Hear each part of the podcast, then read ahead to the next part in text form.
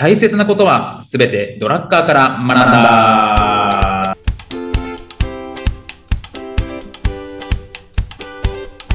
ということで、はい、えーこんにちは、中野秀俊です。こんにちは、小沢裕二です。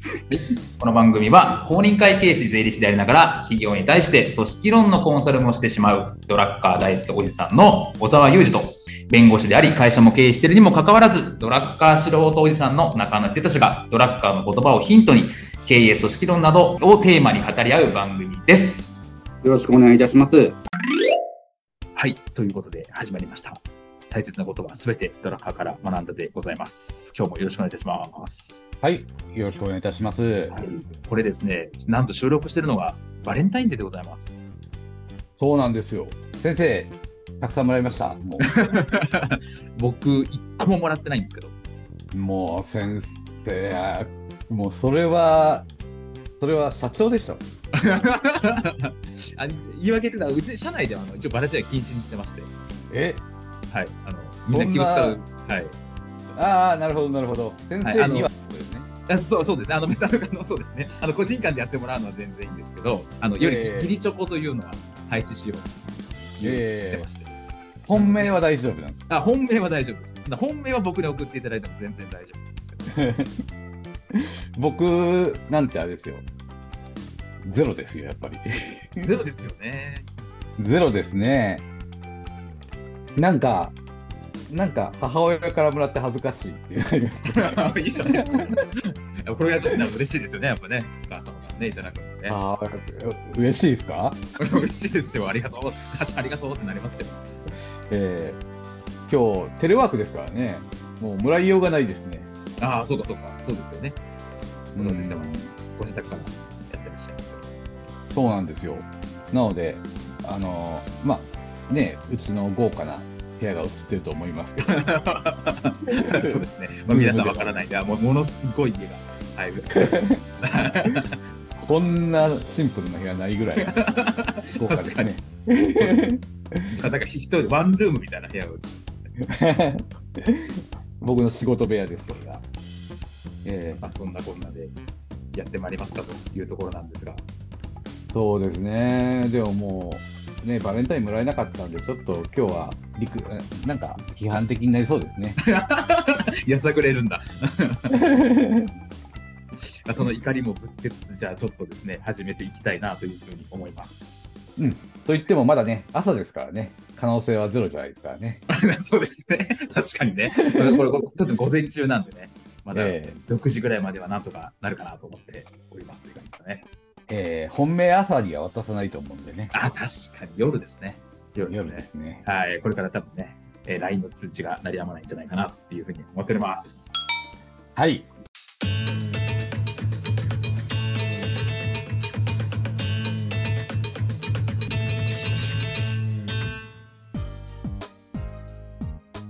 はい。はいということでですね、えっ、と、今日のテーマなんですけど、あれですかね、えっ、と、エッセンシャル版ですかね。エッセンシャル版行きましょうか。はい。というところのですね、仕事の生産性というところええをちょっと話していきたいなというところですね。そうですね。はい。仕事の生産性。これ、えあれなんですよね。あの、前、ちょっと前に、前回、前々回とかですかね。あの、仕事と、えー労働は、ドラッカーは別の定義をしているということですね。やりましたね。はい。ええ、仕事っていうのは、究もう、ロジカルに、究極にまで、えー効率化したものを作ってくださいと。ただ、人がやることだから、そこを無視したら潰れます。うんっていうところの仕事の部分ですね。はいはいはいはい。ええで、究極にまでロジカルにやっていくというところになるんですけれども、うんロジカルって何ですかっていうところですよね。確かに。まあ、日本語に訳すと論理的とか？そうですね。はい。先生、論理って何ですか？あの、仕事における。難しいですね。仕事における論理。論理、難しいな。なんでしょう？仕事における論理。ですね。はい。仕事は何を、仕事って何何のためにやってるんですかってことですね。ああ、突き詰めるとそうですよね。まあ、お金を稼ぐためっていうのもあるでしょうし、まあ、自己実現みたいなところもあるでしょうし、人の役に立ちたいみたいなね、とこもあるでしょうし。そうですよね。あのーその、えー心の部分とか、そういったところは労働のところで対処する感じなんで、仕事っていうのは売れなきゃしょうがないと。うん、うん、なるほど。うん、で、ちょっとまず、ドラッカーの言う仕事のプロセス、ん仕事の作り方っていうものですね。うんこれをあの形式的なものをちょっと話そうと思うんですけれども、はいまず、えー仕事ってものは、はい。えー単体の作業の手順を明確にします。反対の作業としての手順を明確にする。でその場その場での作業、はいえー例えば、えー全体としては、うんえーつながら、あの例えば、うん製造業でいうならば製造のところですね。うん。製造、この機械を作るために、最高の効率ってどうやって作るんだっていうことを考えなきゃいけない。うん、うん、うん。なるほど。はい、はい。えーで、えーその作業を集めて、うんプロセスにしなきゃいけないですよね。うん販売場での流れを作らなきゃいけない。うん。うんで、この流れを作った後に、えー管理をしなきゃいけないと。うん、うん、うん。まあ、あのー進捗確認もそうですけれども、うん、まあ、イレギュラー対応もありますよね。うん。はい、はい。あと、改善。はい。どんどん効率化していくために、あの改善もしていかなきゃいけないですね。うん、うん、これがトヨタが世界一になっているところです。うん。うん、うん。トヨタ、カタカナで改善って、あの、はいもう英語になってますからね。うん、うん、これトヨタのイノベーションはこの管理のところの改善ですね。うん。うん、うん。ここを徹底したっていうところにありますね。うん。えー単体の作業を、作業手順を明確にする。えー作業を集めてプロセスにする。うん。それを管理する。うん。で最後、あくまで仕事というものは道具なんだ。うん。うん。うん、道具。えーそのプロセスって役に立ってますかってことですよね。うん。うん。うん。これってどういう視点からそこ判断するっていうところがあるんですけれどもね。うん。この仕事役に立ってますかうん。そのね、明確な基準をドラッカー書いてるんですよね。うん。もう先生読み込まれているので、パッパッと答えてると思うんですけれどもね。そうですよね。あれですよね。あれあれ。あれですよね。あれあれです。あれです。あれしかない。正解ですね。じゃあ次行きましょうか。教えて。みんなのためにも教えて。この道具であるってところがめちゃめちゃ大切なんですよ。うん。うん。うん。プロセスそのものが間違ってませんかってことをうん。ドラッカーは言ってますね。うん。せっかく作って管理しているプロセス。うん前提が間違ってませんかうん。うん。ええ。で、その、その見方ですね。あの、まず何するかっていうところですね。うん。うん。えー例えば僕が持っている能力、先生が持っているちょっとした能力、そうですね。ビビたるものですけど。えーこれをね、うんまずインプットしてはいけないと。うん。うん。そこから作り始めちゃいけないと。うん。うん。そうすると、何ができるかっていうと、うん。あの、おし、あの、頑張ってセールスしなければいけないもものしか出来上がらないですよね。うん。ええ先に前提としてやるっていうのは、成果物がお客様のニーズに合ってるものかってものを検討しなきゃいけない。うん。なるほど。はい。そのプロセスっていうものはそういうもので、マーケティングから来たものでなければいけない。うん。ええここをね、一生懸命やんないと、あの、えーまあ、こんなに頑張ったのにっていうのがよく聞く言葉ですけれども、はい。えー売れない。でも、お客様をニーズ満たさない。でも、頑張りましたっていう、あのーどうし、もう、同情しかできないというか、はいはい。そういうことが起きてしまうわけなんですよ。なるほどですね。うんええ。まあ、こんなに頑張ったっていうのは同情はできますけれども、まあ結局、頑張ったね、頑張ったねって言っても、成果が上がってなければ、ドラッカーは弱い者の慰め合いに過ぎないね。うん。そうですね。なんかこのせ成果を中心に考えるっていうところ、込み出しがあるところでもそうですね。成果、すなわち仕事からのアウトプットを中心に考えなければならないというふうに言ってるってことですよね。なので、できることを仕事にしたいですよね、皆さんね。うんうん。だから、できることの中から、えーお客様があの成果として認めてくれるものうん。をできる限り自分の能力、あの知識や技術、うん。使えるものとして、えー仕事を作っていかなきゃいけない。うん。うん。えその方向性があった上で、えー作業を明確にして、えープロセスにしていって、うんえー改善していく、うん。うん。えーそういうことを徹底していく、うん。うん。えー流れを作らなければ、もうやってることそのものが無駄になってしまうはい。っていうところですよね。なるほど。なるほど。えーこれ先生、そのまんま当てはまると思うんですけどね。はい。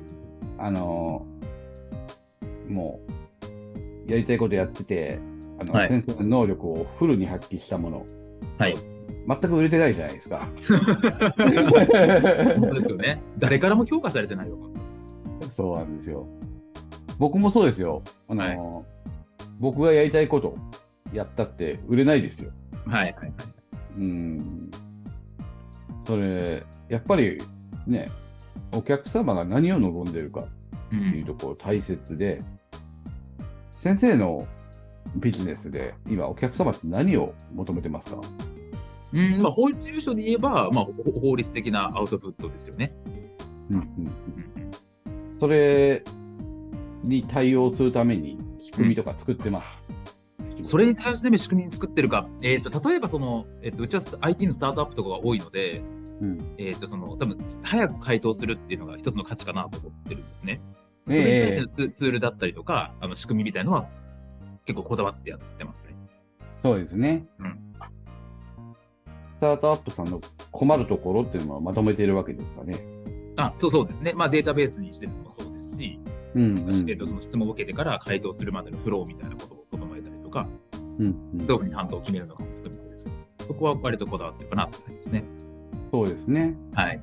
お客様が困るところから入ってるっていうことは、ちょっと前言撤回するんですけれども、先生、できてますね。ありがとうございます。ありがとうございます。今年一番の驚きでしたね。いや、多分ぼ僕らみたいな、いわゆるクライアントワークみたいな仕事の方、まあ、事業もそうですし、コンサルもそうですし、みたいな、ええまあ、クライアントワーク、まあ、サース提供企業とかもそうですよね。まあ、ええ割とこれできやすいかなと思うんですよね。要するにお、お客さんから何か相談をもらったりとか、お客さんの困りごとを解決するサービスを提供してるんで、ダイレクトにつながるじゃないですか。ええそこも考えざるを得ないっていうところはあるのかなと思うんですよね。そうですよね。お困りごと相談っていうのもありますけれども、先生、ベンチャー育成もしてますもんね。そうですね。まあ、あの、ここに会社とかもやっていたりとかするので、まあ、そこもいわゆるココンサル会社みたいな、実務コンサルみたいな、資金調達したりとか、うん。VC やったりとか、MAC やったりとかしてるんですけど、まあ、そこも結構お客さんの,、の要望を受けての仕事なので、うんうん。でもそれは分かりやすいっちゃ分かりやすいですね、お客さんの要望が。わかりやすいですよね。うん会計法人やってる僕はね、ちょっとわからないところがあって、うんわからない、わからないのかなと思うところあるんですけどね。あの、これ僕の読みなんですけれどもね。あの、お客様は、今僕が感じるところ、あの、時代も変わってきてて、ネクストソサイティに入ってきてて、うんうんええあの、消防案って自社で作るもんじゃないっていう中小企業が増え始めていると僕は思ってるんですね。はいはい。でもそれをね、あの金融機関さんとかお客さんに言うとね、あの税理士は自分で帳簿作ってくださいって言いますってうんうん言うんですよ。はいはいはい。で、僕の価値観からすると、彼らはその自分で帳簿作ってくださいっていうのは、あの自分の得意なところだけしか売らない。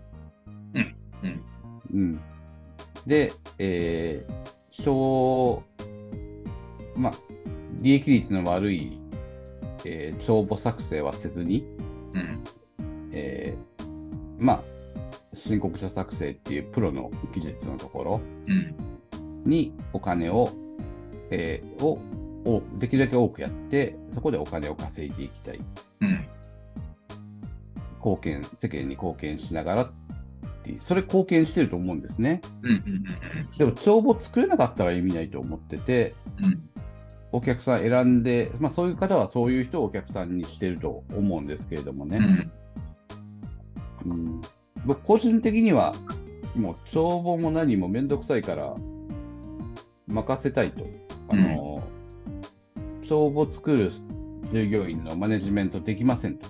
うんうんうん、だからそれはもう専門家がに丸投げしたいと。あの、うん人一人雇うよりも安くなるはずなんで。うん。うんうんうんうんっていうニーズを持ってすごい悩んでるところなんですよ。うん。うんうんうん、それがすごく、あれですね、あのー僕が今悩んでるところですね。僕はお客様のニーズは、えーお客様のニーズは帳簿を作ってください。というところだと思っている。方や税理士業の常識としては、帳簿はお客さんが作るもの。うんうんうん。うん